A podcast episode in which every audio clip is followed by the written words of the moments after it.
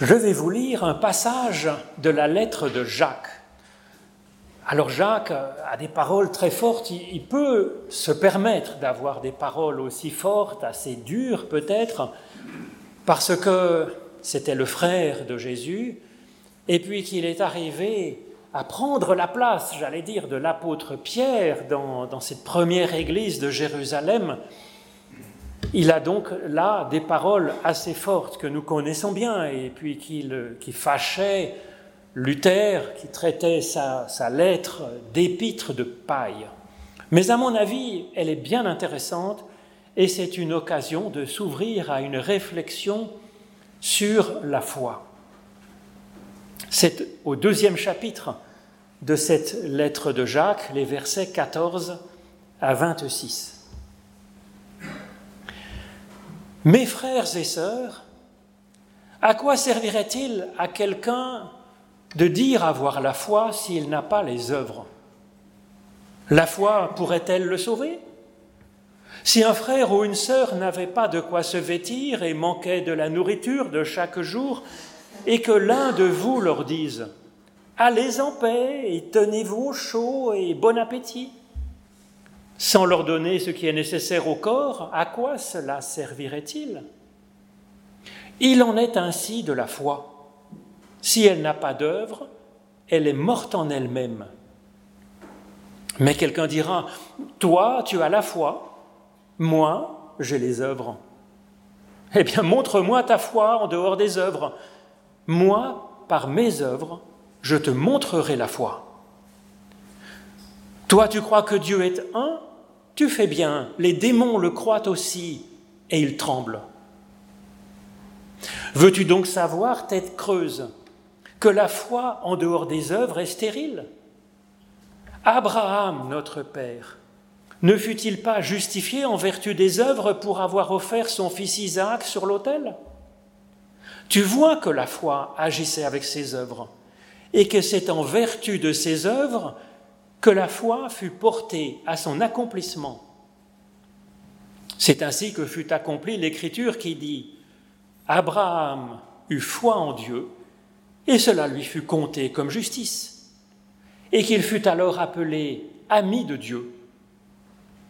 Vous le voyez, c'est en vertu des œuvres que l'être humain est justifié et pas seulement en vertu de la foi.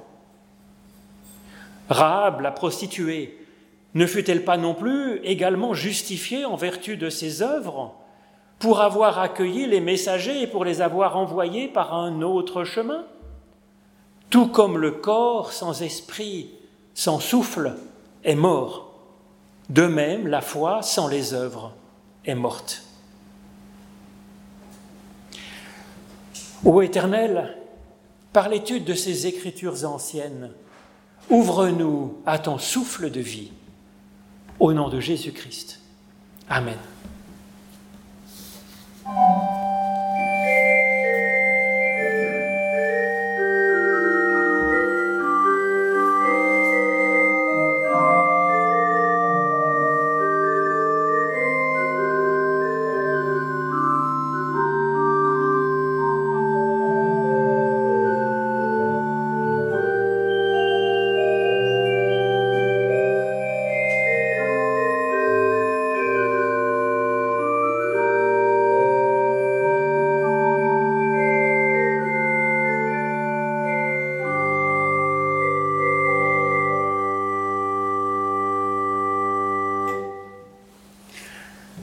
Ce texte de Jacques, si fort, si implacable, ce texte est un appel à s'engager dans des actes au-delà des belles paroles, des bons sentiments.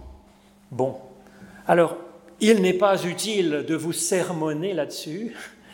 Vous comme moi savons parfaitement ce qu'il faut faire, vous comme moi avons du mal à le faire, et nous ne faisons dans cette mise en cohérence de nos idéaux et de nos actes que des progrès d'escargot neurasthéniques. Bon, mais au moins, nous essayons et c'est bien.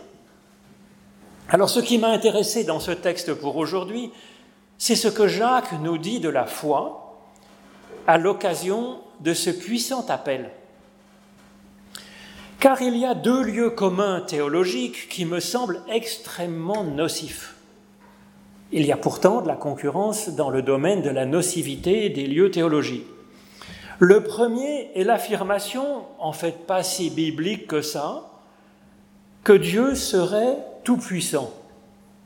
Cette opinion a fait plus d'athées que les plus acharnés des athées militants. Et cette opinion, elle a culpabilisé tant de personnes sincèrement croyantes au point de leur faire perdre la foi. Car quand une catastrophe nous tombe dessus ou sur un de nos proches, ces personnes sont amenées alors à penser quoi? Soit que Dieu veut cette catastrophe, soit que leur manque de foi a fait obstacle au bon plan de Dieu pour le elle, pour leur entourage.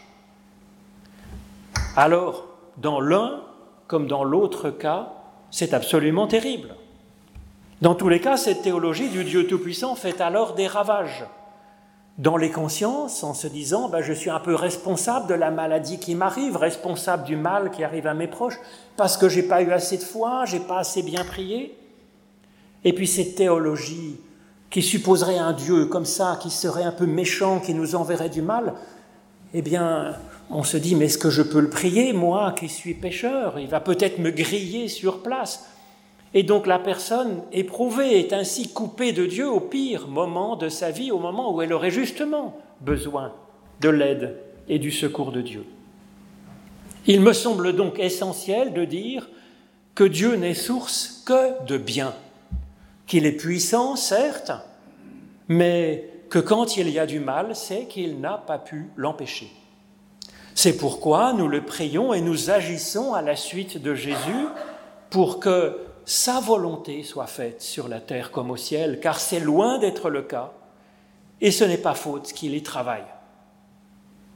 Le second lieu commun théologique, qui est un redoutable faiseur d'athées et une source de trouble, de misère pour le croyant, c'est cette affirmation disant que la foi est un pur don de Dieu.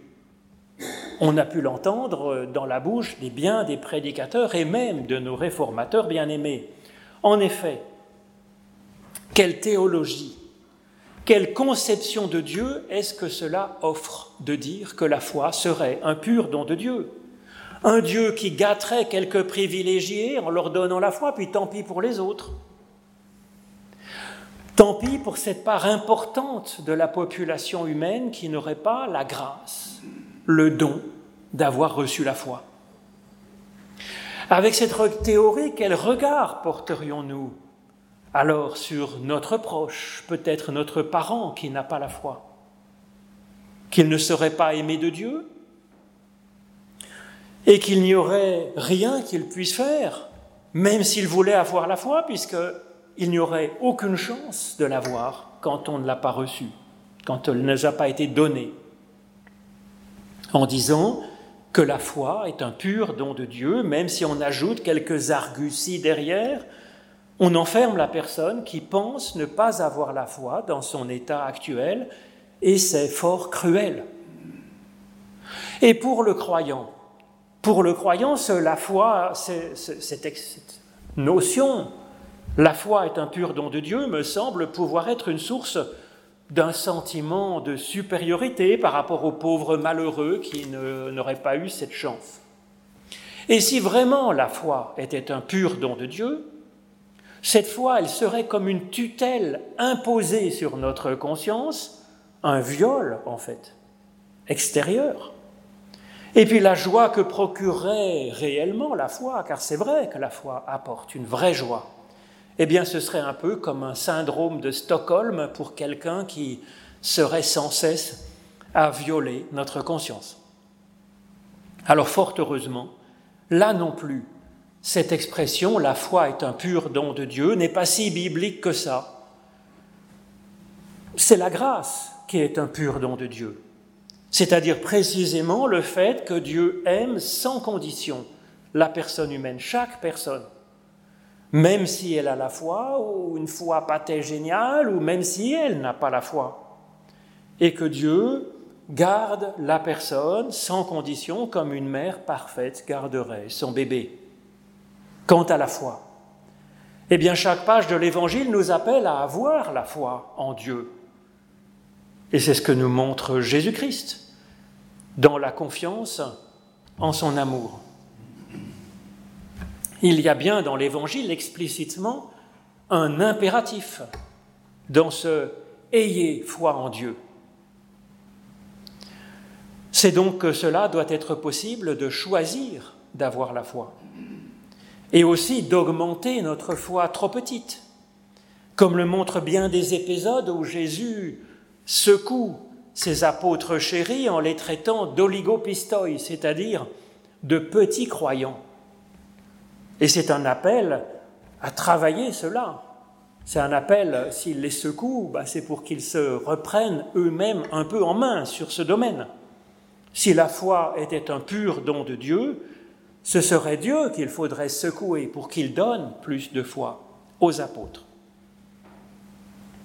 Alors Saint Augustin a d'abord pensé que la foi était un, au contraire, vraiment un pur choix de la personne qui répond à la grâce de Dieu.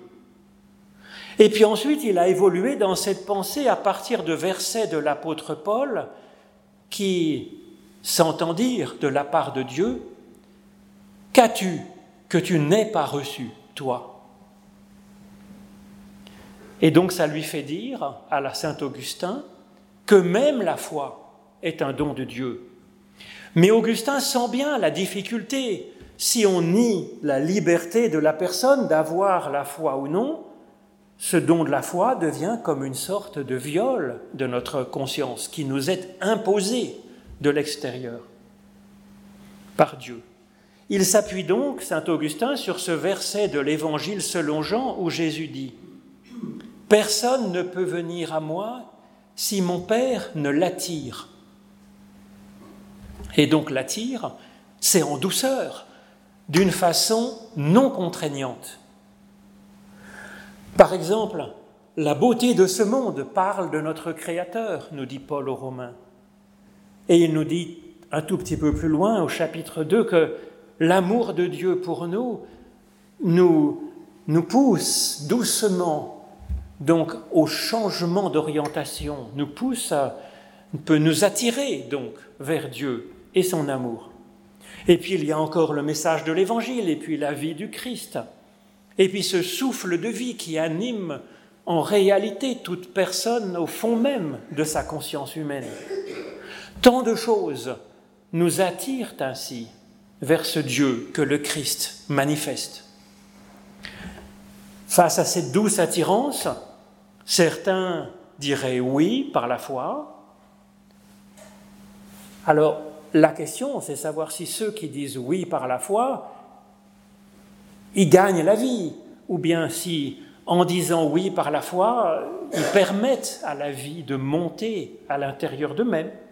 Et puis d'autres diraient non, ou bien ils oublieraient de répondre finalement à cette douce attirance de Dieu, ce qui reviendrait en fait au même.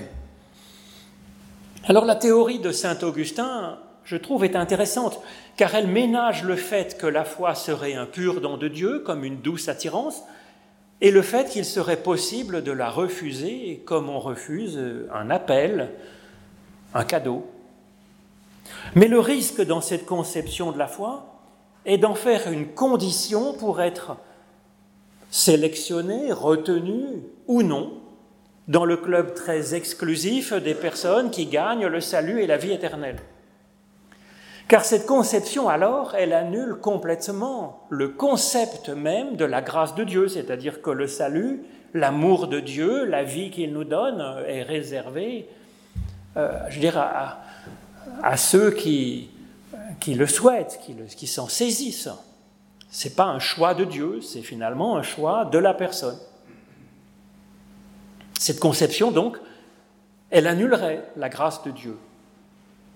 La clé du salut serait la performance de la personne à se saisir du don de Dieu, puis tant pis pour les moins performants, tant pis pour ceux qui ont eu par exemple de mauvaises expériences avec euh, des croyants problématiques, ou des personnes à qui on a présenté un Dieu tellement épouvantable que heureusement les personnes ne peuvent pas y croire. Et donc, à mon avis, il faut tenir absolument et le caractère absolu de la grâce de Dieu, gardant précieusement la vie de chaque personne sans condition, que la personne ait la foi ou non, qu'elle ait une grande foi ou une toute petite foi, comme un lumignon qui fume ou comme un roseau brisé, nous dit Jésus. Et puis de garder la liberté de la personne, justement enracinée sur cette grâce d'avoir ou de ne pas avoir la foi, d'avoir une grande foi ou une petite foi, de la travailler ou de ne pas la travailler. Car c'est précisément cette grâce de Dieu qui, qui autorise chaque personne à faire comme elle peut, faire comme elle entend, choisir d'avoir la foi ou pas la foi, de placer cette foi en communion avec le Dieu que présente Jésus-Christ ou avec un autre, des autres ou autre chose. De choisir de travailler la foi, sa foi, de la nourrir, de l'exercer, de la, de gymnaser, nous dit l'apôtre Paul, d'en prendre soin ou non. Car dans ce domaine de la foi, la sincérité est essentielle. Sinon, la foi ne serait plus cette inspiration profonde elle serait une sorte de rôle qu'on joue, forcé à le jouer, ou bien un emploi un peu forcé par le salaire, par la récompense ou la punition. Alors, dans ces conditions d'une grâce totale, infinie, radicale, pourquoi choisirions-nous d'avoir la foi? Eh bien parce que c'est formidable. Parce que cela correspond profondément à ce que nous sommes, nous, humains, de porter notre regard vers le haut, vers un plus, vers une transcendance même, et puis de chercher ce qui est la source de la vie. Cette recherche d'un idéal, c'est une recherche philosophique. Cette recherche de la source de la vie, c'est une recherche existentielle. C'est chercher au fond de soi-même, dans son expérience de la vie, ce qui nous rend notre être plus en forme, ce qui rend la vie plus belle autour de nous, ce qui donne à notre existence d'évoluer, ce qui donne à notre conscience d'être plus libre, d'être plus maître de nous-mêmes, un peu.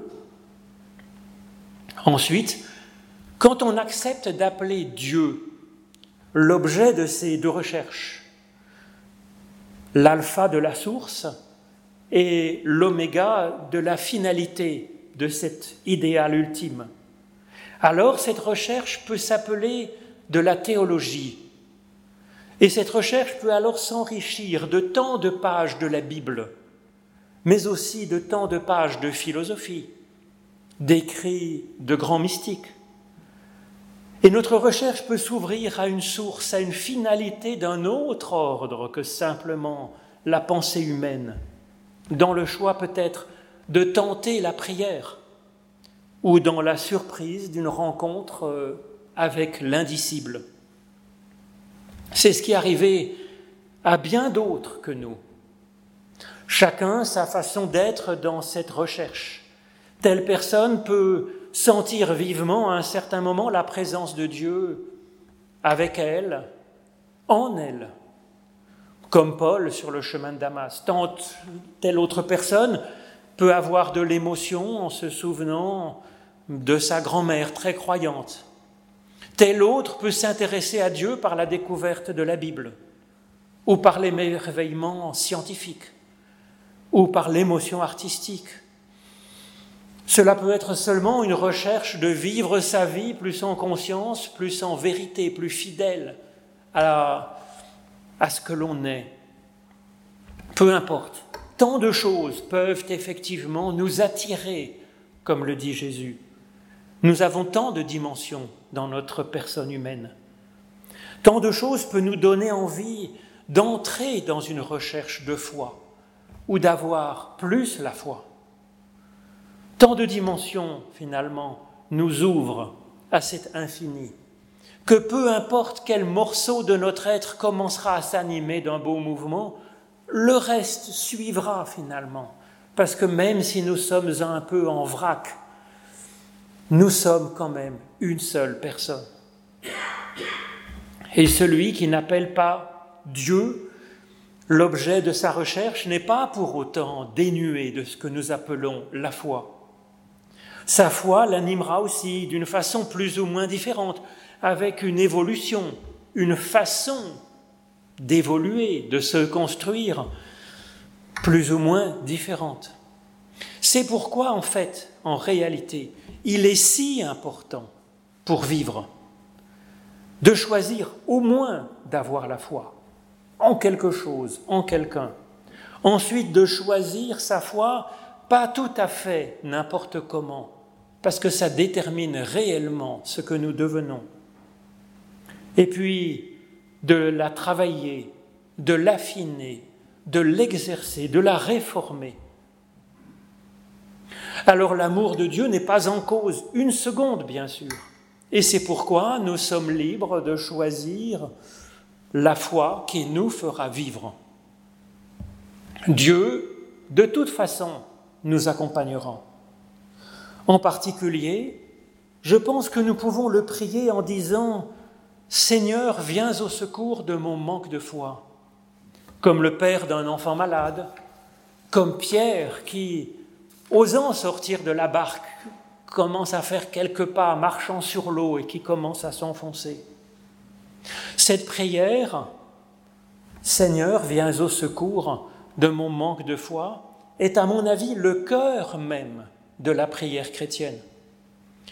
Il est possible, il est excellent de commencer à prier ainsi, précisément quand on n'a pas la foi, ou précisément quand notre foi est comme un lumignon qui fume.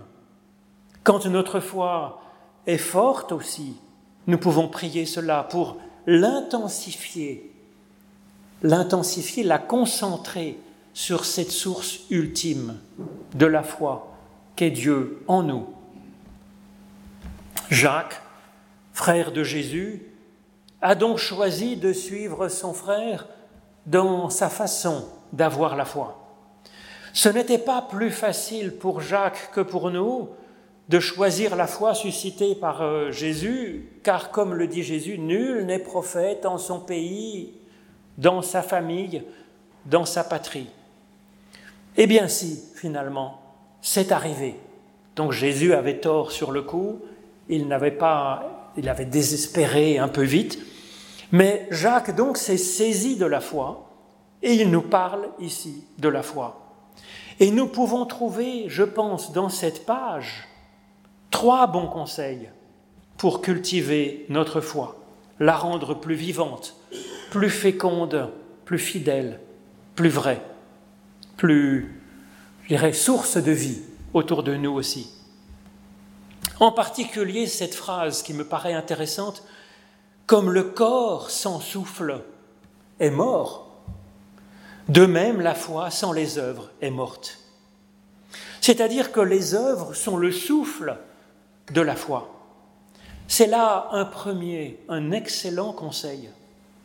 Jacques l'explique avec la petite parabole du pauvre affamé qui demande du pain et auquel le riche répond en rigolant ⁇ Va en paix et bon appétit ⁇ par cette parabole, Jacques ne nous donne pas une petite leçon de morale. C'est inutile car n'importe qui ayant un peu de cœur ne se moquerait pas ainsi d'un pauvre.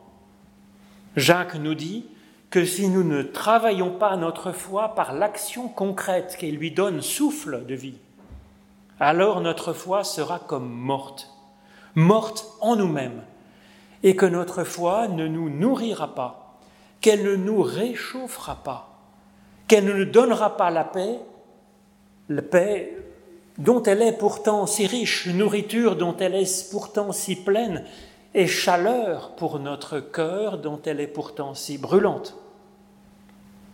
Notre foi, au contraire, nous laissera en plan, en plein milieu de notre détresse humaine, dans une sorte d'éclat de rire moqueur sous forme d'une bénédiction hypocrite.